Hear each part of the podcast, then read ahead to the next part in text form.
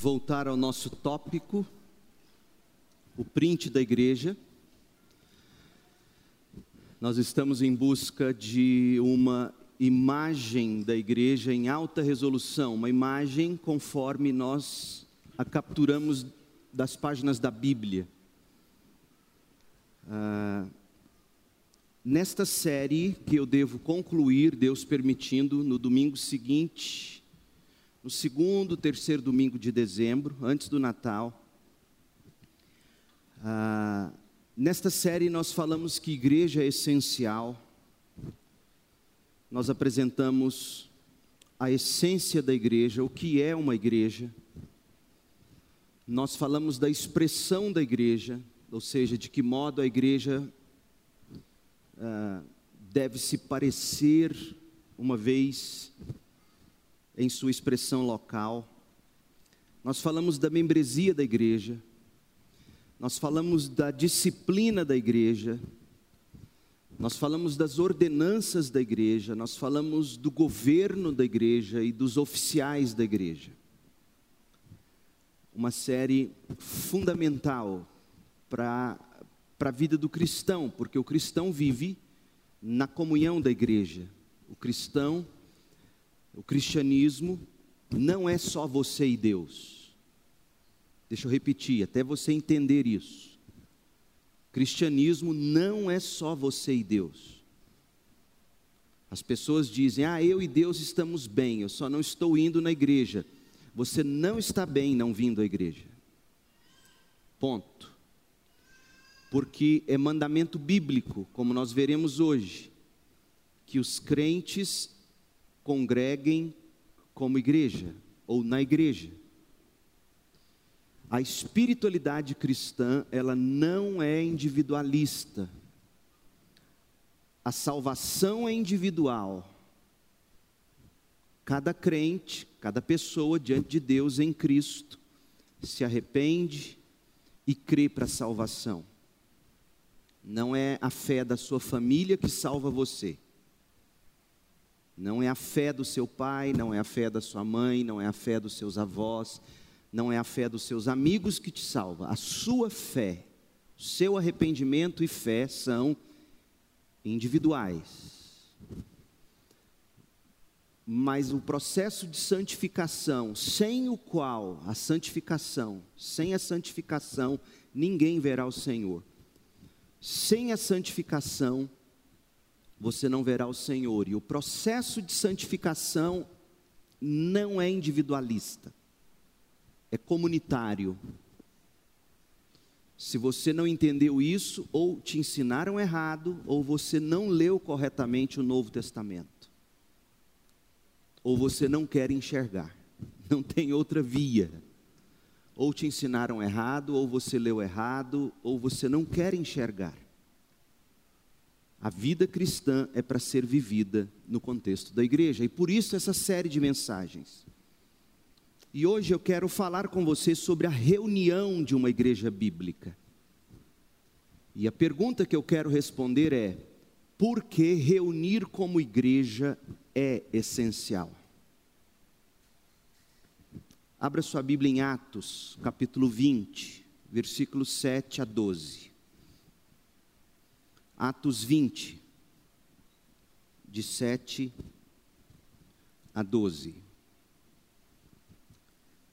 Paulo está em Troade, antes de seguir para Éfeso e lá em Éfeso encontrar-se com os presbíteros de Éfeso antes de dar aos presbíteros de Éfeso suas últimas instruções, antes de se despedir deles. Mas ele está em Troade. E aqui diz o texto, Atos 20, de 7 a 12. No primeiro dia da semana, quando é o primeiro dia da semana? No domingo, nos reunimos com os irmãos de Troade. Nos reunimos com a igreja para partir o pão, para celebrar a ceia. Então a ceia não é online, a ceia não é virtual. A ceia requer reunião presencial. Está claro aí na Bíblia isso? Paulo começou a falar ao povo e, como pretendia embarcar no dia seguinte, continuou até meia-noite. É o meu caso, eu embarco amanhã e nós vamos até meia-noite. Brincadeira. A sala no andar superior onde estávamos, é Lucas, Lucas estava com eles. Por isso ele coloca, Lucas é quem escreve Atos. Por isso ele diz: a sala no andar superior onde estávamos, eu, Lucas, Paulo e os demais irmãos, onde estávamos reunidos, era iluminada por muitas lamparinas o discurso de Paulo se estendeu por horas, e um jovem chamado Eutico, que estava sentado no parapeito da janela, ficou muito sonolento. Por fim, adormeceu profundamente, caiu de uma altura de três andares e morreu. Paulo desceu, inclinou-se sobre o jovem e o abraçou. Talvez aqui lembrando-se daquela experiência de Elias orando pelo moço, né? Ou Eliseu. E, e ele então inclina-se sobre o jovem e o abraça. Não se desesperem, disse Paulo. O rapaz está vivo. Então todos subiram novamente, partiram o pão, celebraram a ceia e comeram juntos. Paulo continuou a lhes falar até o amanhecer e depois partiu. Enquanto isso, o jovem foi levado para casa vivo e todos sentiram um grande alívio. Esse texto, gente, ele demonstra que já em seus primórdios a igreja tinha por hábito se reunir dominicalmente. Era o hábito da igreja se reunir dominicalmente, no primeiro dia da semana, como era o costume de escrever o domingo, o primeiro dia da semana. E eles se reuniam dominicalmente no primeiro dia da semana para adoração pública. Agora, note pelo menos cinco elementos, cinco coisas no culto público da igreja em Troade. No versículo 7, diz que eles se reuniram para partir o pão, para celebrar a ceia. No versículo 7 diz que Paulo começou a falar ao povo, começou a pregar. No versículo 8 diz que era numa sala no andar superior onde estávamos reunidos. A sala era bem acomodada para aquele culto. O que eles tinham, digamos, de tecnologia possível, eles utilizaram. A sala era iluminada por muitas lamparinas, versículo 8. Em quarto lugar, a reunião era de todos os crentes ou membros da igreja de Troade, então todos subiram novamente, partiram o pão e comeram juntos. Verso 11. A ceia é para todos reunidos, comendo juntos o pão. Verso 5. A colocação da pregação antes da ceia do Senhor. Como a gente faz, primeiro o sermão, depois a ceia do Senhor. Você nota isso nos versos 7, 8, depois no verso 11. Então veja, desde suas origens com Jesus e os apóstolos, o culto público era e é atividade essencial para a igreja cristã. O autor de Hebreus, por exemplo, ele é enfático, Hebreus 10, 25, e não deixemos de nos reunir como fazem alguns, mas encorajemo-nos mutuamente, sobretudo agora que o dia está próximo. Portanto, gente, o que nós vamos fazer agora de manhã, o que nós vamos fazer hoje à noite, é refletir sobre o culto público da igreja. Hoje à noite, nós vamos responder a seguinte pergunta: o que é e como deve ser o culto público cristão?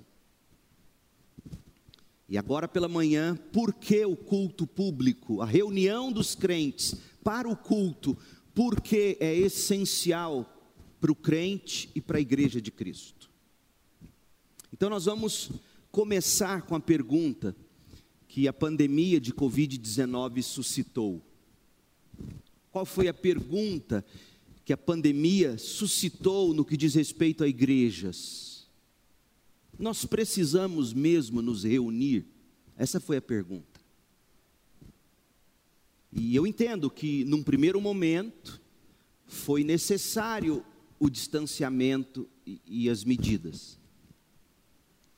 O problema é que, nesse primeiro momento, surge a pergunta: precisamos mesmo nos reunir? E aquilo que era tomado absolutamente como certo pela cristandade, desde sempre, de repente, no primeiro momento da pandemia e em alguns casos até hoje, por questões de saúde pública, passou a ser questionado, ou seja, nós precisamos mesmo nos reunir. O meu culto em casa, com a minha família, não é suficiente. E a resposta à pergunta Precisamos mesmo nos reunir? A resposta bíblica é claro que sim. Por quê? Ora, meu povo, reunir-se como povo diante de Deus, reunir-se como povo diante de Deus, é a essência do que constitui ser povo de Deus. Está claro isso? Você não pode deixar as vozes dissonantes, as vozes contrárias deste nosso tempo, dissuadir de você da verdade bíblica. Reunir-se como povo de Deus é a essência do que constitui ser povo de Deus. Deixa eu te dar alguns exemplos bíblicos. Deus sempre quis que o seu povo estivesse fisicamente reunido com Ele, na presença dEle, fisicamente reunido com Ele na presença dEle. É por isso que, que Deus criou Adão e Eva. E Deus criou Adão e Eva com corpos físicos. E em Gênesis 3, versículo 8, a gente lê que Deus mesmo andava com eles, andava, reunia-se com Adão e Eva no jardim do Éden na viração do dia. Deus se reunia com Adão e Eva. Tá vendo, pastor? A família, Adão e Eva. É lógico, né? Eu sei, só tinha Adão e Eva. Mas Deus se reunia com o povo que ele criou. E Deus os expulsou da presença dele quando eles pecaram. Mas Deus então reuniu o povo de Israel na terra prometida, e Deus lhes disse que se reunissem regularmente diante de Deus, no contexto do tabernáculo, no deserto, e depois no templo em Jerusalém. Deixa eu te mostrar dois textos bíblicos. Deuteronômio 16, versos 16 e 17. Acompanhe na sua Bíblia. A cada ano, a cada ano, todos os homens de Israel devem celebrar essas três festas. Todos os homens devem comparecer diante do Senhor, seu Deus, no lugar que Deus escolher. Veja, apresenta-se diante de Deus no lugar que Deus escolhe. Foi assim que Deus sempre quis. No Éden, ele cria o mundo, cria todas as coisas e prepara um lugar, o Éden, onde o povo se reúne com Deus, Adão e Eva.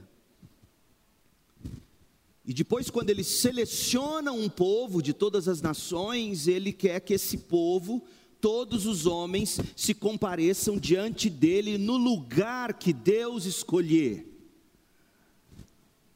Não devem, porém, apresentar-se diante do Senhor de mãos vazias devem ofertar de acordo com as bênçãos que receberam do Senhor seu Deus.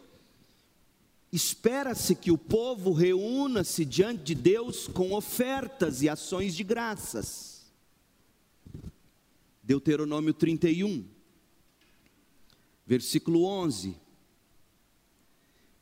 Leiam este livro da lei para todo o povo de Israel quando estiverem reunidos diante do Senhor, seu Deus, no lugar que Deus escolher.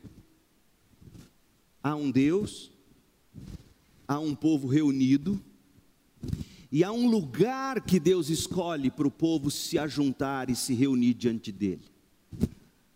Por quê? Porque a essência de se ser povo de Deus é reunir-se diante dele. Mas novamente o povo de Deus pecou e novamente o povo de Deus foi expulso da terra. Então, talvez a prova mais clara de que Deus deseja se reunir com seu povo seja a encarnação de Jesus Cristo. Talvez a prova mais clara de que Deus deseja se reunir com seu povo seja a encarnação de Jesus Cristo. Próximo slide.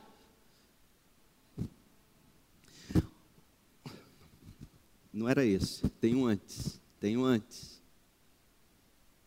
O próximo. Desculpa. Reunir-se como o povo de Deus é a essência do que constitui ser povo de Deus. Gente, o Natal se aproxima. E a gente vai celebrar o Natal em breve.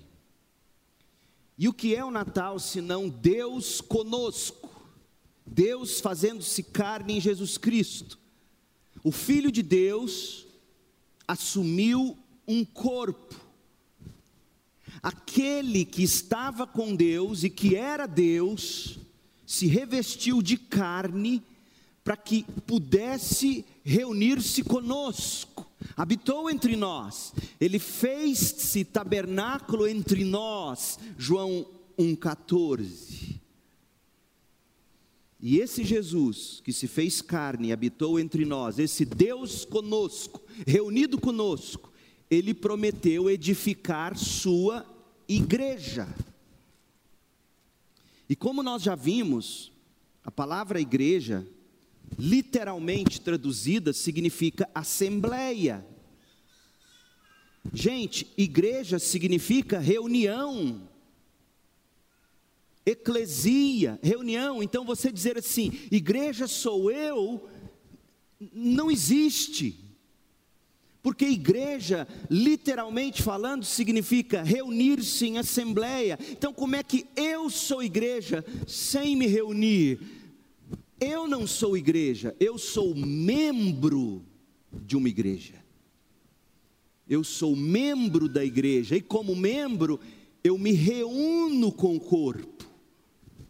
Mateus 16, 18. Foi Jesus mesmo quem batizou o seu povo, a sua reunião com o nome de igreja.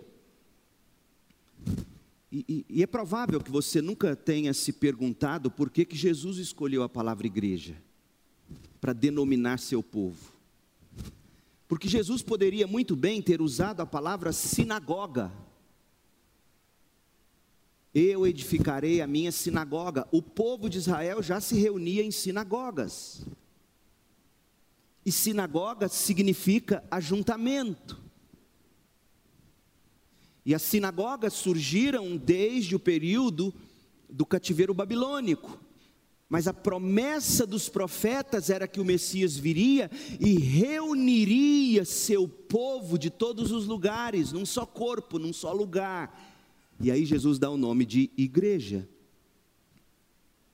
Então a gente olha para trás e a gente aprende no Antigo Testamento que foi profetizado que Jesus reuniria um povo que havia sido espalhado pelo exílio babilônico. Você lê isso, por exemplo, em Joel 2,16. E olhando para frente, a gente entende que Jesus queria que, que essas assembleias, essas igrejas locais, essas igrejas reunidas, antecipassem a grande assembleia, a assembleia final, onde Deus habitará com seu povo mais uma vez e para sempre. Então, além de Apocalipse 7, versículos 9 em diante, veja o texto de Apocalipse 21, 3, que diz: Ouvi uma forte voz que vinha do trono e diziam: Vejam, o tabernáculo de Deus está no meio de seu povo. Deus habitará com eles e eles serão seu povo. O próprio Deus estará com eles. Gente, as igrejas locais reunidas representam a presença de Deus com o povo. Quando você olha para o povo de Deus reunido ao redor do tabernáculo no deserto, o tabernáculo, a presença de Deus ali, e Israel construía suas tendas, entre aspas, suas casas ao redor de Deus, era o povo reunido, habitando ao redor de Deus. Igrejas locais reunidas representam isso, um povo reunido diante do seu Deus. Mateus 18, 19.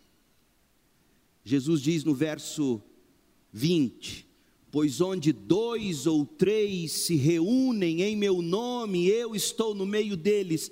Dois ou três reunidos no nome de Jesus, como igreja, porque foi isso que ele falou no verso 17. Quando vocês se reunirem, no verso 17 ele falou: então não pode ser que no verso 17 Jesus estivesse falando da igreja reunida e agora ele está falando aqui nos versos 18, 19 e 20. Não, agora você pode reunir em qualquer lugar, dois ou três em meu nome. Quanta gente tem usado esse versículo para dizer que onde eu me reúno, Deus está comigo. É verdade, Deus está com você onde você se reúne.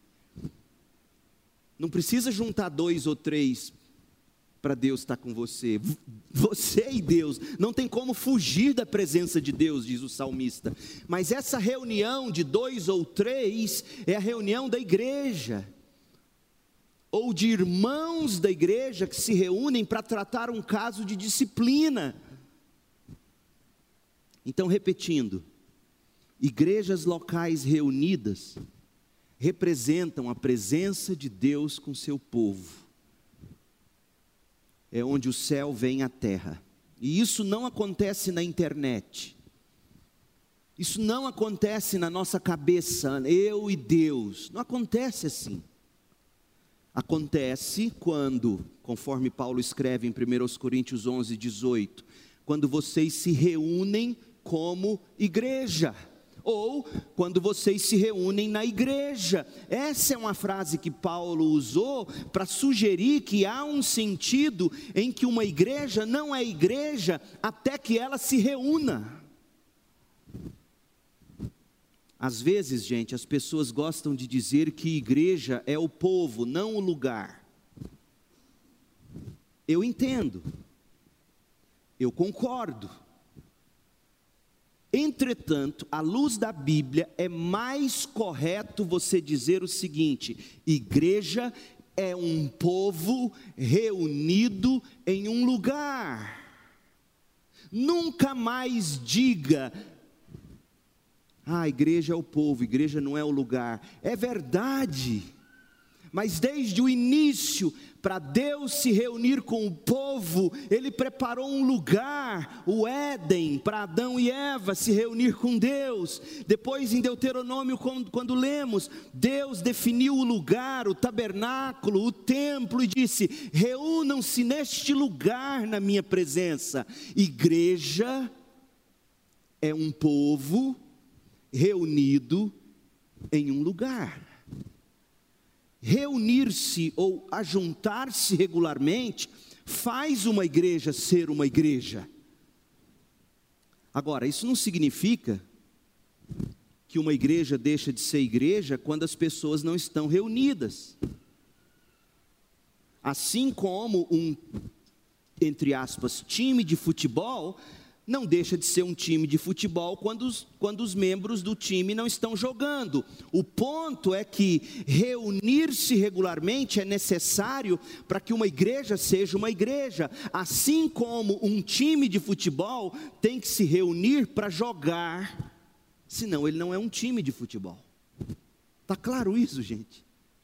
Não, não, tem como ser mais claro, mas nós vivemos numa cultura que prega que o que importa é só você e Jesus. Sim, tudo começa com só você e Jesus, no seu arrependimento e fé pessoal, mas não termina em só em você com Jesus. No céu você não vai viver isolado numa rede.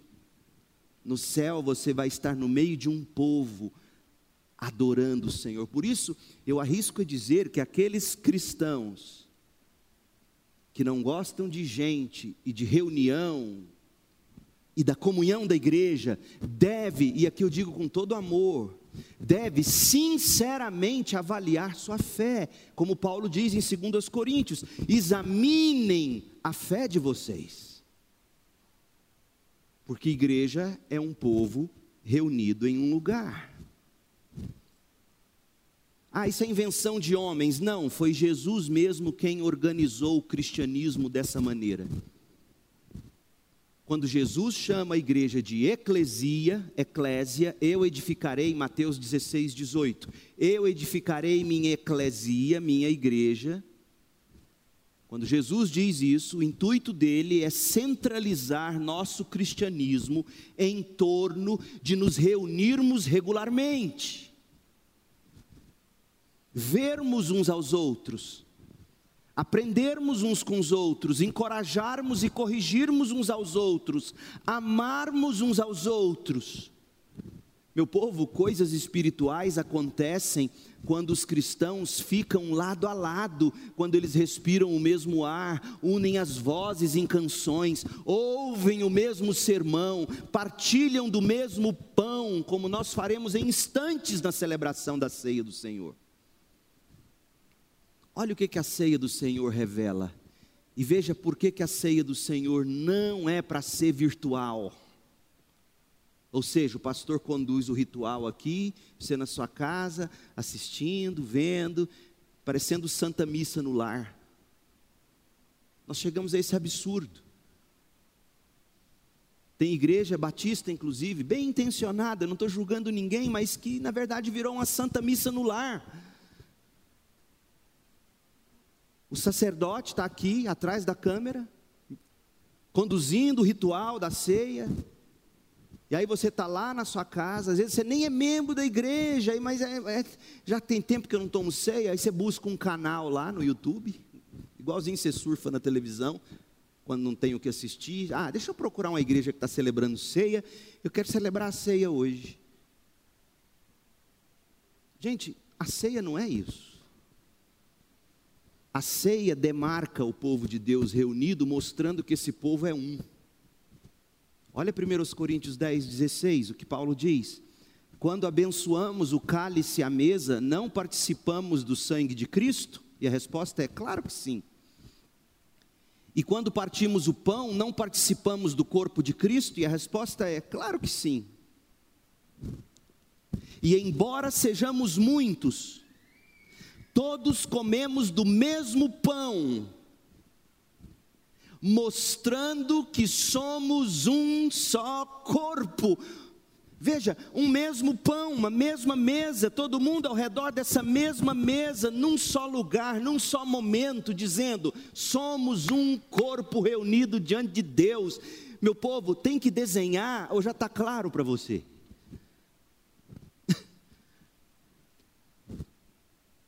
Reunido com a igreja, você olha em volta e pensa, por exemplo, eu não estou sozinho. Eu tenho o Alessandro, eu tenho o Weasley, eu tenho o Bruno, eu tenho o Ademir, eu tenho, eu tenho gente comigo, eu sou parte de um corpo, eu não estou sozinho nesta fé.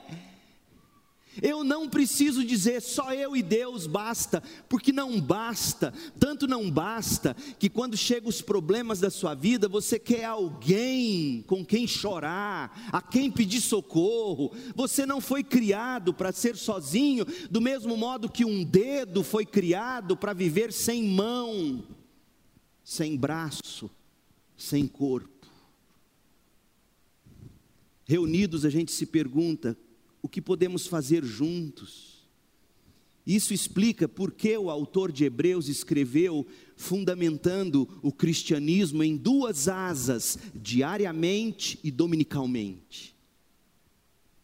Diariamente e dominicalmente. Olha, gente, não é que você tem que ser crente só de domingo. Ah, no domingo você vai na igreja e de segunda a sábado você vive a vida do seu jeito. Isso tem um nome: hipocrisia, farisaísmo. E não é que você vive a vida com Deus perfeito de segunda a sábado e no domingo não precisa vir à igreja. Isso tem um nome: heresia, erro.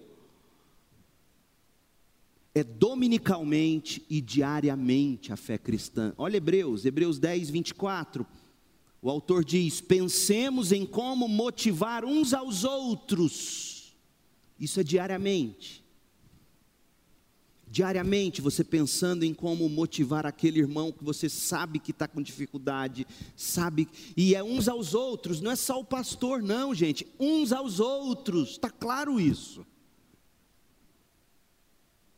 Porque às vezes a gente fica pensando, poxa, o pastor é que podia ir atrás. Sim, eu, eu amo ir atrás quando me cabe ir atrás.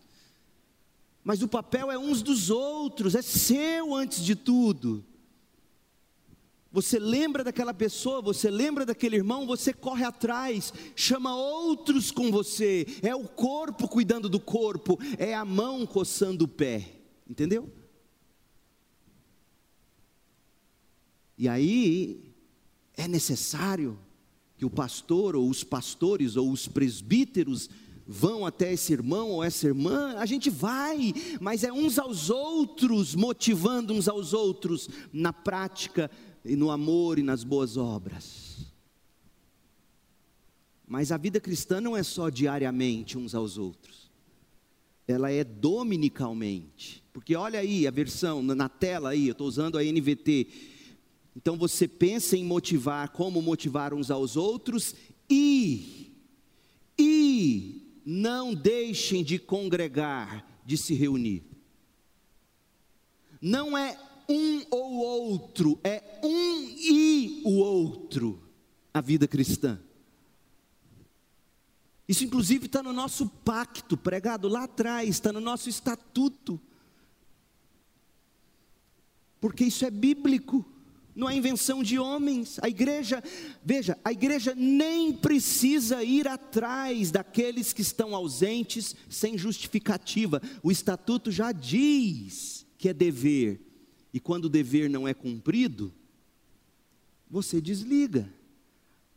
A gente nem precisaria ir atrás para dizer: olha, você não justifica suas ausências, você não fala com a gente, você não diz que está doente, ou impossibilitado, ou ferido, ou machucado.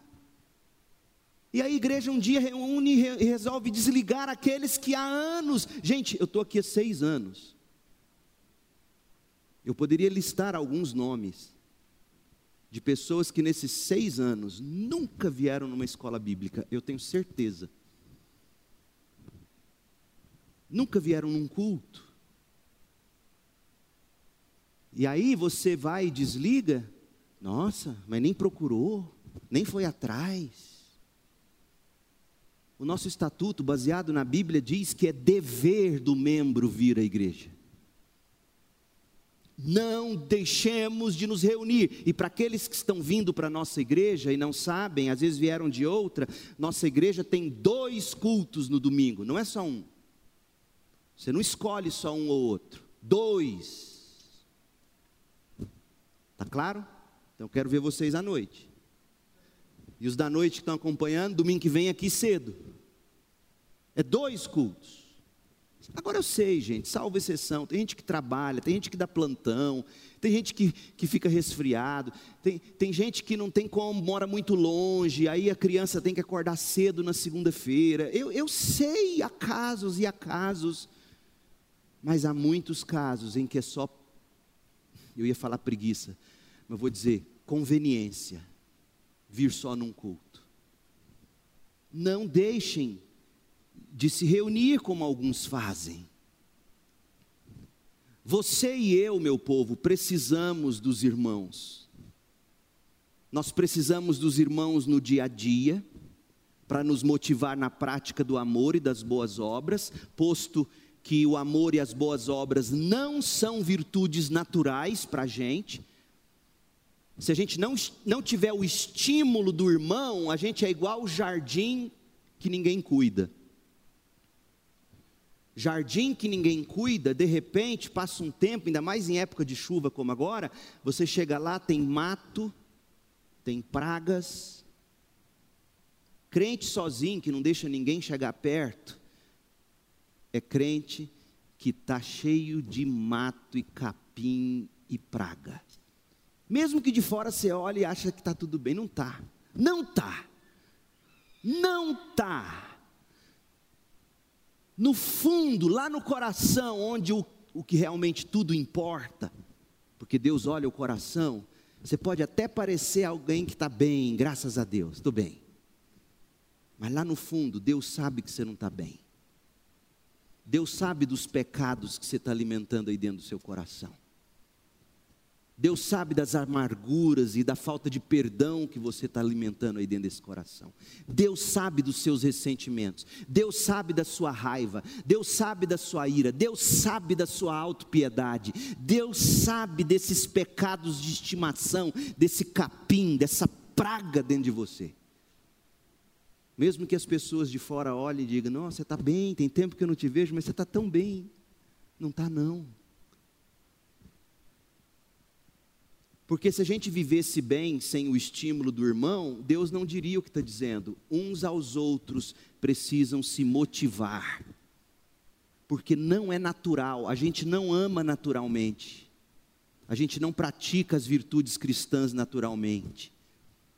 A gente precisa do aconselhamento dos irmãos, do discipulado, da comunhão intencional no dia a dia, para a gente perseverar para a salvação.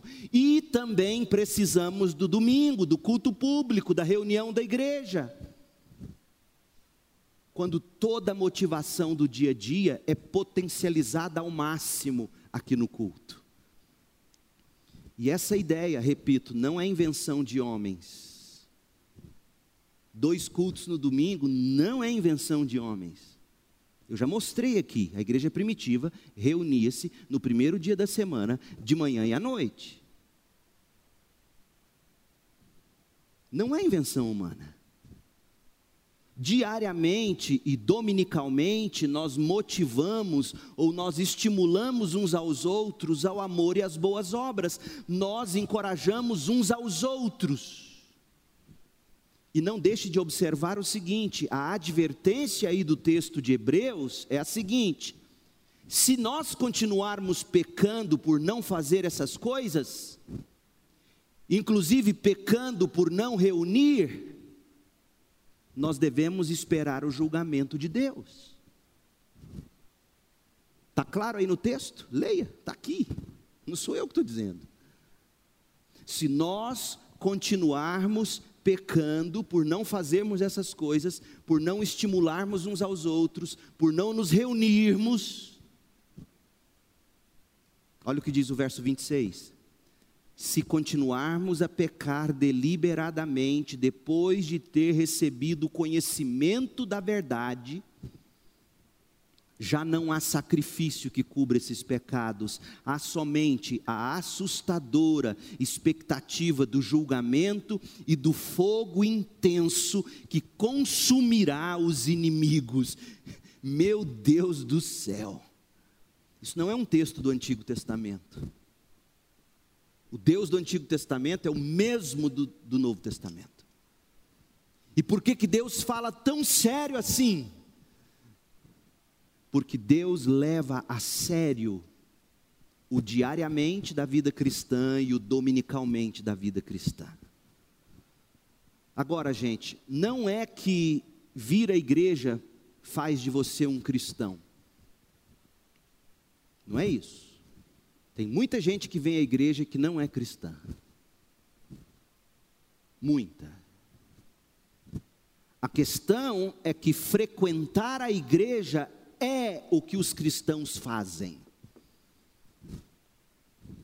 Frequentar a igreja demonstra que o Espírito de Cristo está em nós e, portanto, desejamos nos reunir diante de Deus, com o povo de Deus, como o povo de Deus. É isso que nos faz ser cristãos, ou demonstra que somos cristãos. Então, não é que ir à igreja faz de você um cristão, mas frequentar a igreja é o que os cristãos fazem. Uma pergunta interessante: o que é central na reunião da igreja? Gente, uma das marcas de quem não é crente, agora eu quero que você esquece, fecha a Bíblia, esquece tudo. Pense na vida, na realidade. Qualquer criança consegue imaginar o que eu vou dizer.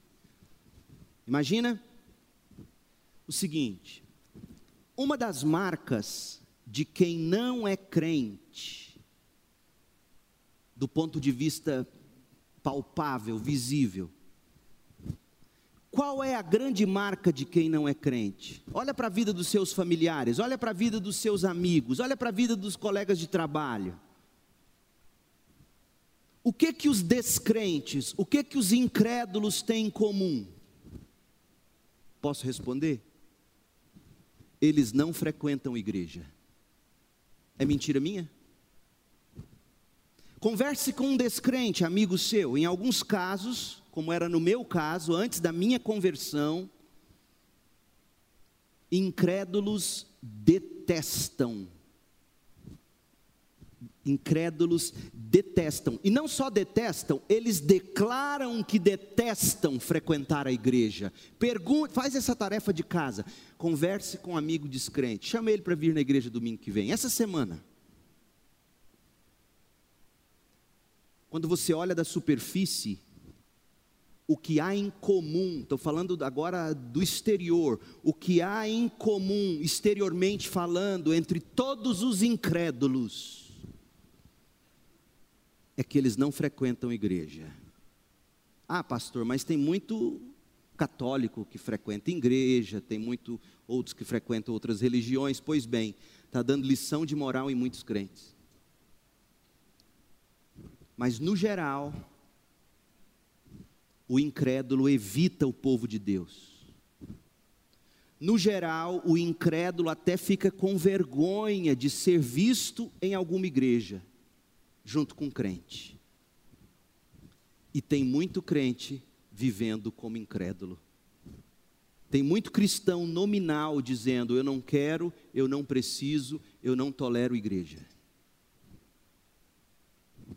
Agora, digamos que uma dessas pessoas conhecidas da gente se converta a Jesus Cristo. Essa pessoa detestava crentes. Essa pessoa não, não frequentava igreja de jeito nenhum, e agora ela, essa pessoa é crente. O que, que mudou nela, superficialmente falando? No meu caso, gente, quando eu converti a Cristo, em 1993, há quase 30 anos, quando eu me converti, de repente e estranhamente, eu comecei a querer estar perto de crente. Eu odiava crente, eu odiava igreja. Todas as semanas eu ansiava por estar na igreja. E, e mais, eu não queria só o culto, não. Eu queria a escola bíblica dominical. E eu peguei os tempos áureos do saudoso, né, ainda vivo, mas saudoso no púlpito pastor Vanderlei José Álvares, eu comecei a frequentar a primeira igreja aqui, Batista. E eu me assentava na classe de escola bíblica dominical dele, e ele, com aquela simplicidade, aquele brilhantismo que ele tinha no púlpito, no ensino, e ele respondendo perguntas, e eu ali, eu odiava crentes até semana passada, de repente eu estava ali, vendo, ouvindo, amando, querendo, numa semana eu li o Novo Testamento. Meu Deus do céu, eu não lia nem gibi da Mônica. O que provocou essa mudança? Eu queria ouvir de Deus. Eu queria ouvir a pregação, eu queria estudar, eu queria aprender da Bíblia na escola bíblica. Ora, gente, é isso que torna as reuniões da igreja distintas de quaisquer outros ajuntamentos, quaisquer outras assembleias. Nós nos reunimos em torno das próprias palavras de Deus. Por isso que a maior parte do nosso culto é o sermão.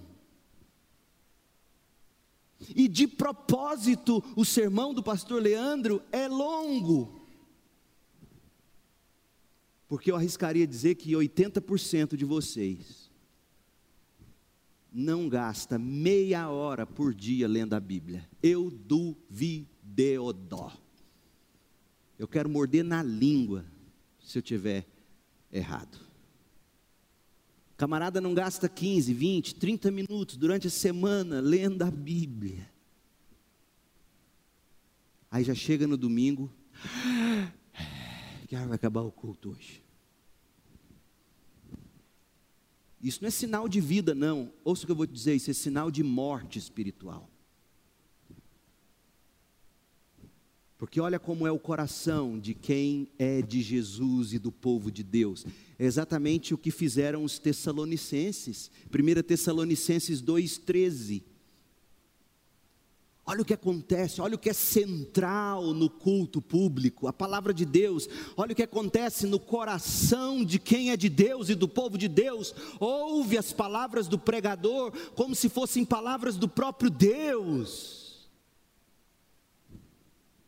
Portanto, 1 Tessalonicenses 2,13, Paulo escreve: Nunca deixamos de agradecer a Deus, pois quando vocês, falando à igreja, vocês, plural, coletivo, a igreja reunida, quando vocês receberam de nós a mensagem de Deus, não consideraram nossas palavras meras ideias humanas, mas aceitaram nossas palavras como palavra de Deus, o que sem dúvida são, e essa mensagem continua a atuar em vocês, os que creem. Tem gente que fala assim, mas eu nem lembro o que o pastor pregou domingo passado. Você lembra o que você comeu ontem? Você lembra o que você comeu domingo passado? Você lembra o que você comeu três meses atrás, no primeiro domingo de abril? Você lembra o que você comeu? Eu não lembro. Mas o que você comeu continua atuando em você. Você está vivo, nutrido em alguns casos até além da conta. Você está nutrido, você não lembra o que comeu, mas o que você comeu continuou atuando em você. É o que está dito aí na última frase de 1 Tessalonicenses 2,13. Você pode não lembrar o que o pastor pregou, ou não lembrar de tudo, mas aquilo que você ouviu com fé, até hoje atua em você, mesmo que você não lembre. Então não vem com essa de que eu não lembro e não é importante. É óbvio, a gente não lembra do que come, mas fica sem comer uma semana para você ver. E tem crente que fica meses sem ouvir a palavra de Deus, sem ler a palavra de Deus, e acha ruim quando alguém, acha ruim quando a esposa cutuca, marido é mestre nisso. Homem, eu não estou te vendo ler a Bíblia, o cara emburra. Dá vontade de ligar para dizer para essa mulher, larga e ora para Deus levar. Porque a mulher que Deus colocou na sua vida é a primeira pessoa que deve te exortar em amor, dizer: homem de Deus, você está lendo a Bíblia, você está orando, você está indo à igreja. E o inverso também é verdade. O homem é o primeiro a ter que dizer: mulher, você está lendo a Bíblia, você está orando, meu filho, minha filha, você está lendo a Bíblia, como é que está a sua vida de oração? Aí o cônjuge pergunta para o cônjuge: como é que está a sua vida de oração? A pessoa emburra. Oh, meu povo, um dia isso tudo vai fazer sentido, e eu espero que não faça sentido de um modo a te condenar. Porque nós precisamos da exortação uns dos outros, e os primeiros a nos exaltar são os pais. Os pais devem virar para os filhos e dizer: Minha filha, meu filho, você não tem ido à igreja, como está a sua vida? Você não pode fazer assim, você vai morrer. Você está desnutrido. Ah, eu estou bem com Deus. Não está. A Bíblia diz que você precisa da igreja. Porque o que faz uma igreja ser igreja, um crente, é reunido com esse povo de Deus diante de Deus, dominicalmente e diariamente. No ajuntamento da igreja, Deus fala, os homens podem ouvi-lo, e pode ver as pessoas crescendo em torno da palavra. Gente, é tanto assim que quando os incrédulos entram numa reunião da igreja, Paulo nos faz lembrar, esses incrédulos são convencidos do pecado, os segredos do coração deles são revelados, e eles se prostram diante de Deus na reunião da igreja, e eles exclamam, 1 Coríntios 14: Deus está realmente entre vocês, é a igreja reunida, Deus está de um modo especial com o povo dele, quando o povo dele dele, se reúne em nome dele. 1 Coríntios 14, de 24 a 25. Eu não quero que nós sejamos uma igreja onde as pessoas se sintam confortáveis por não vir à igreja. A gente tem que ser chato uns com os outros. Como os nossos pais são chatos com os filhos em amor, porque não é normal você não ler a Bíblia diariamente, não é normal você não andar com Deus dominicalmente. A palavra de Deus é central na reunião do povo de Deus. E a nova criatura tem desejo de estar no culto tem desejo de estar na igreja para ouvir Deus falar. É por isso que, que, finalizando essa série de mensagens, no dia 12 e no dia 19 de dezembro, talvez dia 12, um culto, e 19 no outro culto, a gente vai tratar da pregação de uma igreja bíblica. Por que, que pregação é essencial, pastor? E eu quero tratar também sobre os ouvidos de uma igreja bíblica. Como é que a gente se prepara para ouvir a pregação no domingo? Porque quando se diz, quando diz respeito à palavra de Deus, duas pessoas têm responsabilidades: o pastor que prepara e prega, e o crente que senta para ouvir. Nós dois temos responsabilidades nesse processo. O meu preparo e a entrega do sermão que eu prego é responsabilidade minha com Deus. E você se sentar para ouvir é responsabilidade sua com Deus. E a gente precisa encerrar essa série falando da pregação e dos ouvidos de uma igreja bíblica. E hoje à noite eu quero falar do culto.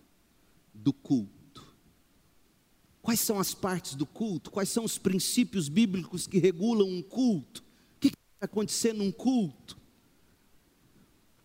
Mas deixe eu falar para concluir sobre o desafio da Covid-19. O desafio da Covid-19 que foi o de não se reunir. Ainda sobre a necessidade de a igreja se reunir, cabe aqui uma palavra sobre o desafio dessa pandemia, que nos disse: não é essencial reunir. Ô meu povo, esse, esse tempo tem sido um desafio para as igrejas tem sido um desafio para pastores, tem sido um desafio para diáconos. Eu converso com colegas desse Brasil todo. Precisamente porque é o problema? Precisamente porque em muitos lugares os crentes tiveram dificuldades de se reunir. E em muitos lugares os crentes ainda não voltaram a se reunir.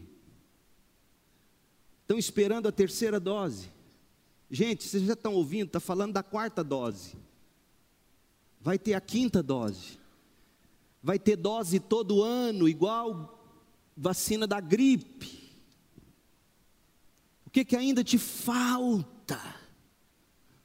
Para entender que sim, temos que tomar os devidos cuidados, mas não, não podemos deixar de nos reunir, meu povo.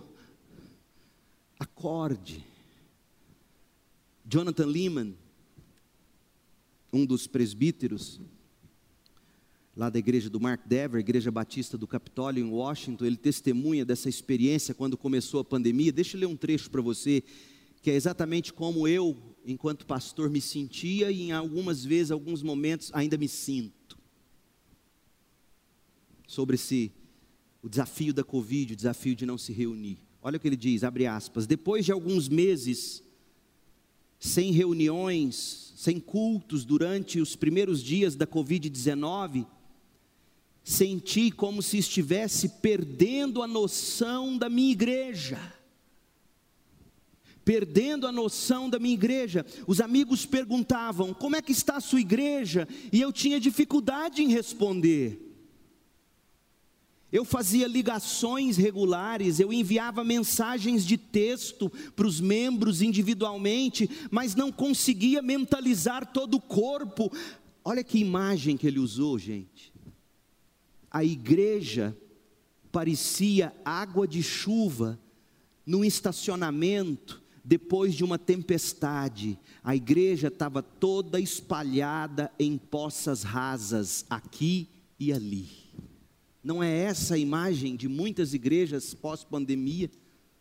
Você já andou por um estacionamento asfaltado ou, ou cimentado, grande, choveu muito, aí você corre para pegar seu carro, Muitas igrejas estão assim, igual um estacionamento com poças d'água rasas, espalhadas aqui e acolá. E a gente se preocupa com todos. Eu me preocupo, sobretudo, com aqueles que são espiritualmente mais fracos que estão com dificuldade na fé ou enfrentando tentações específicas, me preocupo com aqueles que já pareciam estar espiritualmente afundando. Eu me preocupo com aqueles que antes da pandemia já tinham um pé na igreja e o outro lá fora. Aliás, com aqueles que já estavam com os dois pés lá fora. O problema é que não são só esses mais fracos que sofrem com a impossibilidade de se reunir como igreja.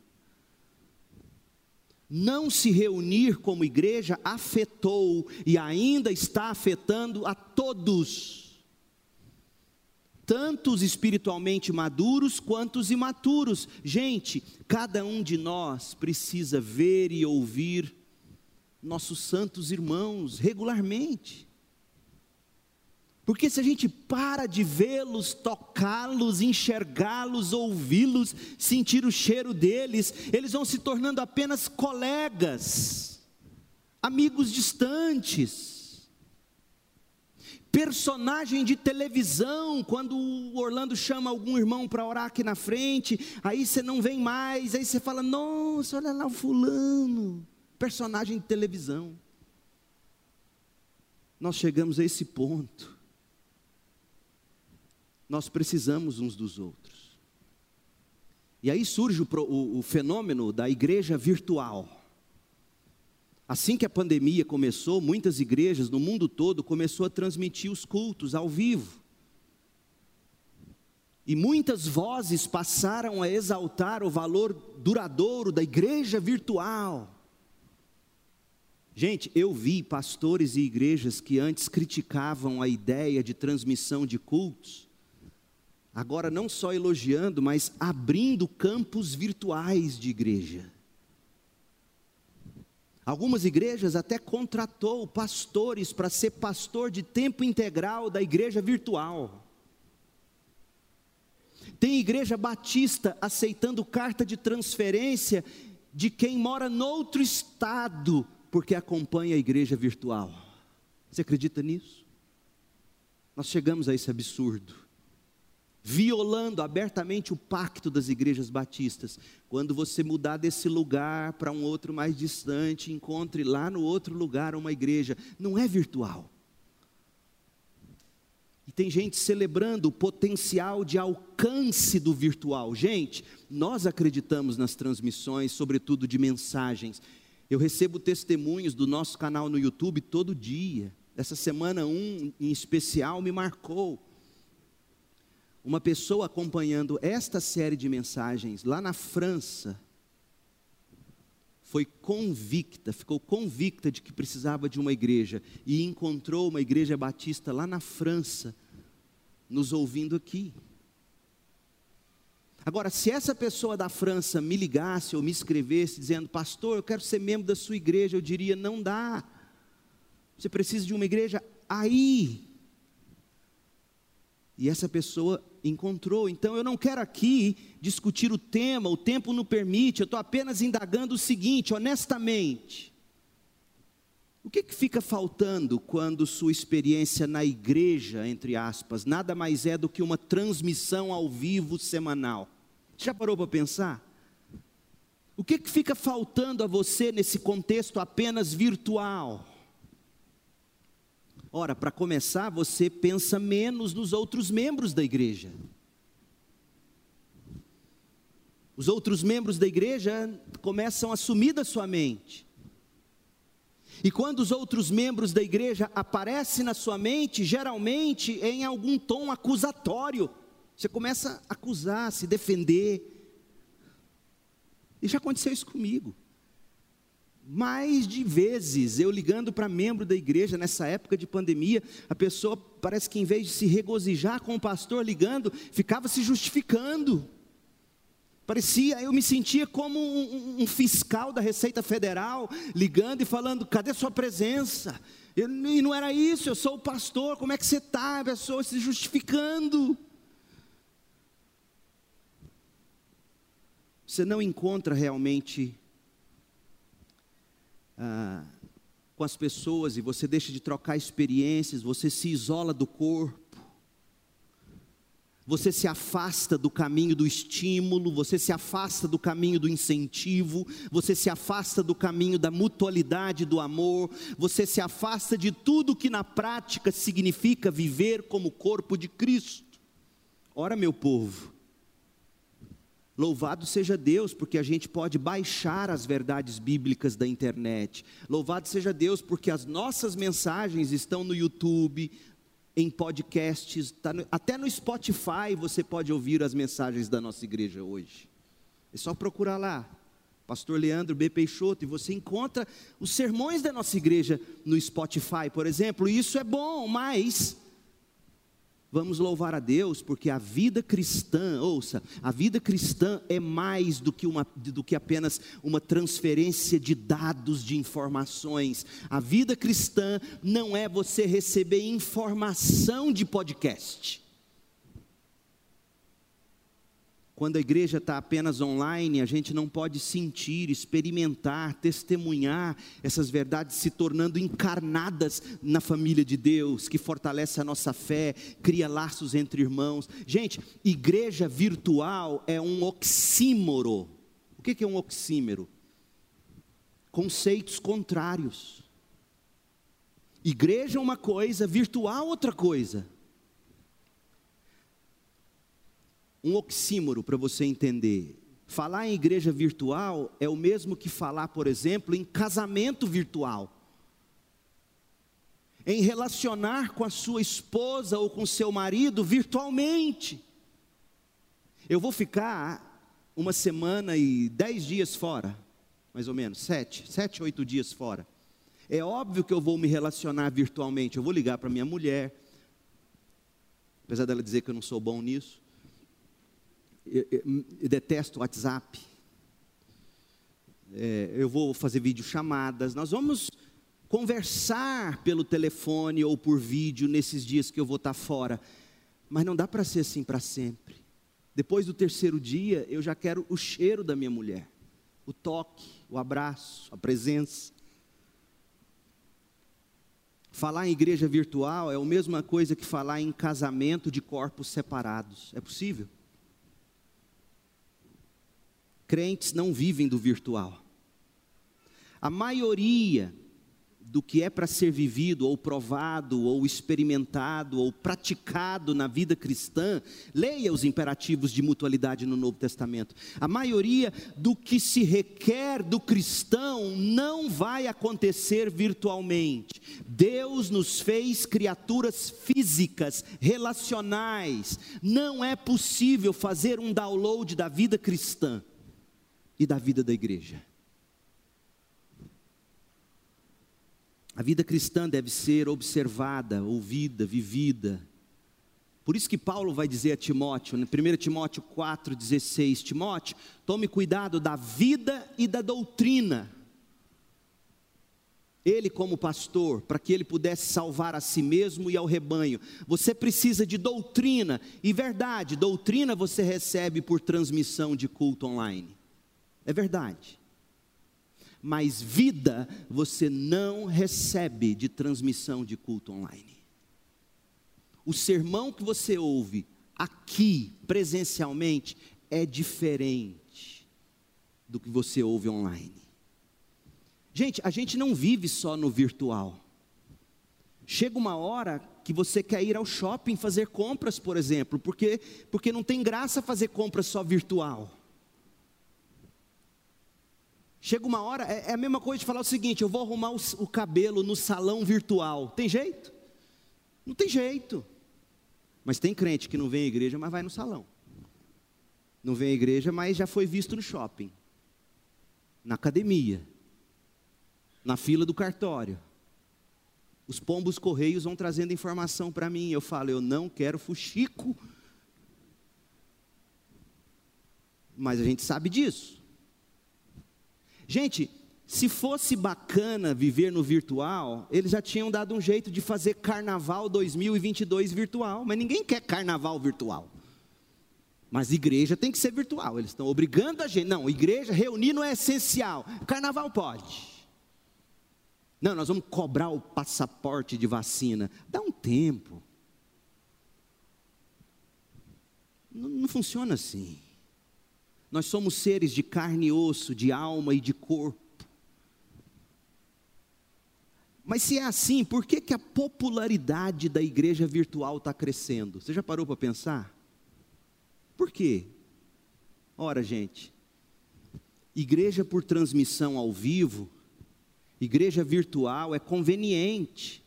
E honestamente, permite que você evite relacionamentos complicados. E, e entendemos, essa é uma tentação forte. Se alguém eh, se você não tem alguém a quem prestar contas, você fica livre para fazer o que quer sem ter que dar satisfação da sua vida. Tem gente que adora viver assim, mas a vida cristã não é assim. Você não dá satisfação de cada detalhe da sua vida, óbvio, mas você dá um mínimo de satisfação conforme está no nosso pacto. Reunir-se com a igreja pode ser inconveniente, mas o amor é inconveniente, tantas vezes. Reunir como igreja pode ser doloroso, mas quem ama sente dor ou não sente.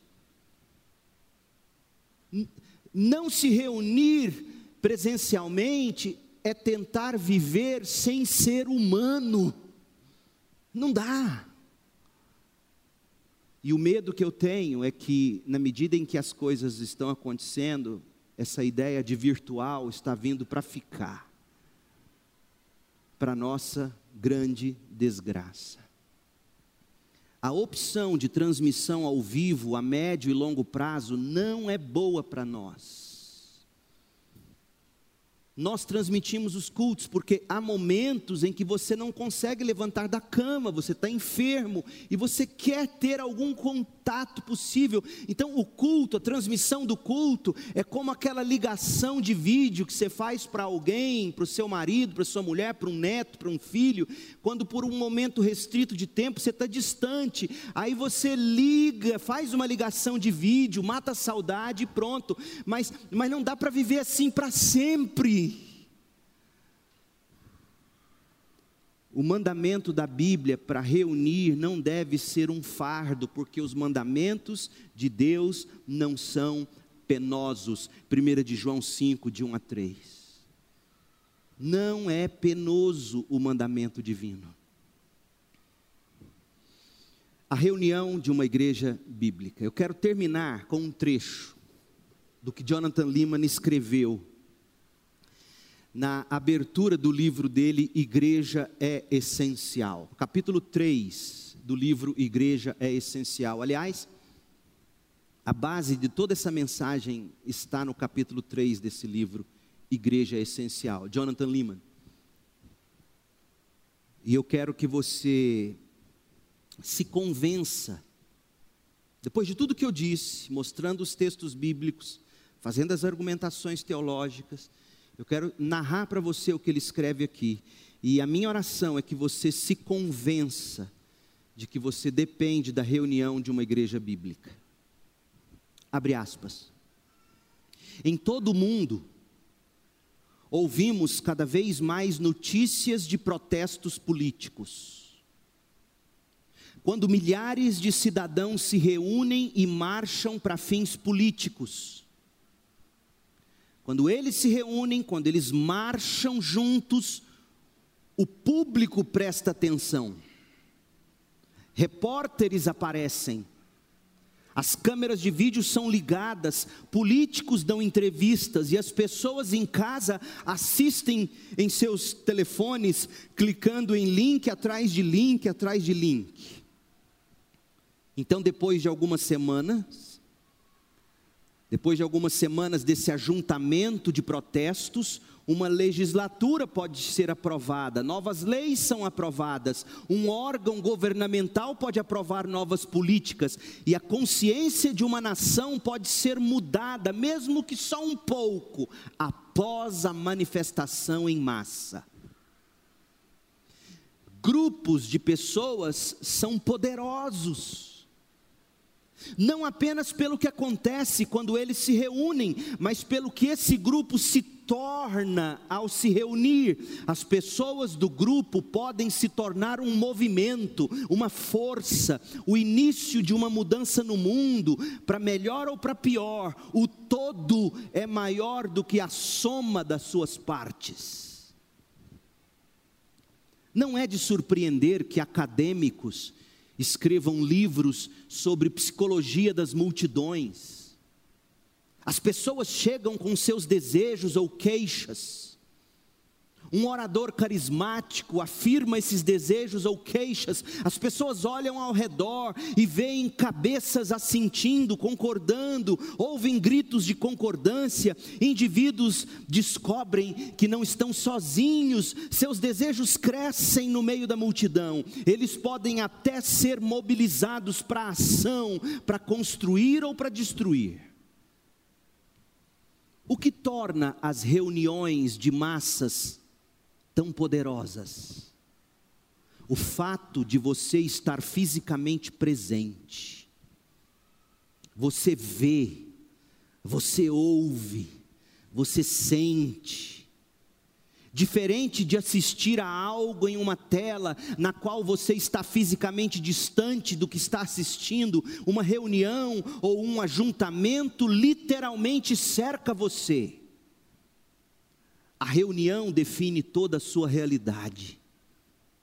Deus nos fez alma e corpo, e de alguma forma, misteriosamente, Ele os entrelaça, alma e corpo, de forma que o que afeta o corpo afeta a alma.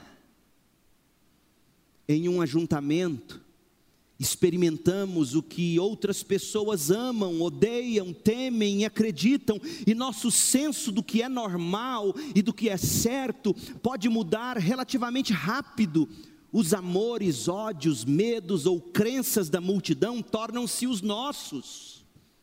Isso não surpreende. Deus também nos fez criaturas espelhantes ele nos criou para espelharmos uma imagem de Sua própria justiça, mas nós escolhemos espelhar outras imagens. É assim que as culturas se formam. Nós espelhamos, imitamos ou copiamos das pessoas ao nosso redor formas boas e formas ruins. Os ajuntamentos simplesmente aceleram o processo.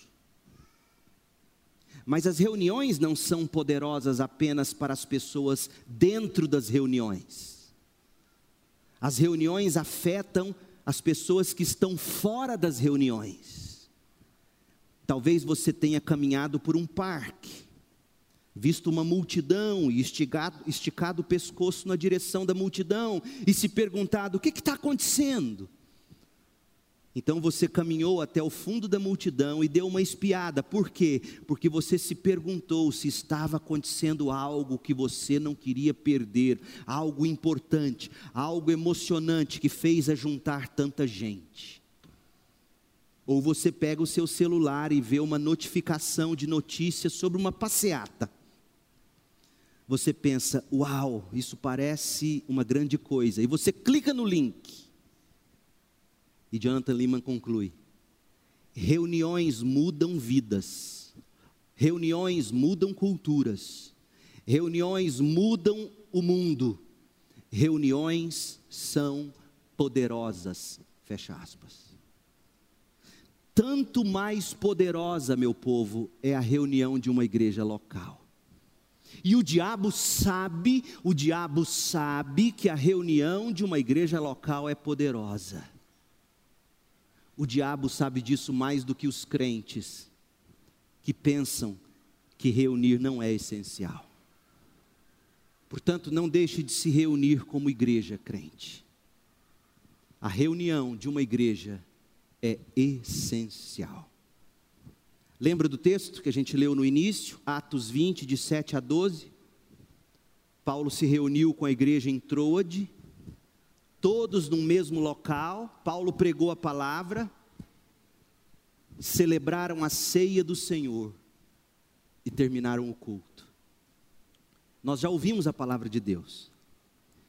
E agora nós vamos celebrar a ceia do Senhor, celebrar a gloriosa graça de Deus em Jesus Cristo, que morreu no nosso lugar e ressuscitou para nos reunir e formar para si mesmo a igreja, um povo que se reúne num lugar diante dele e ele vai voltar para nos buscar. É o que vamos celebrar agora.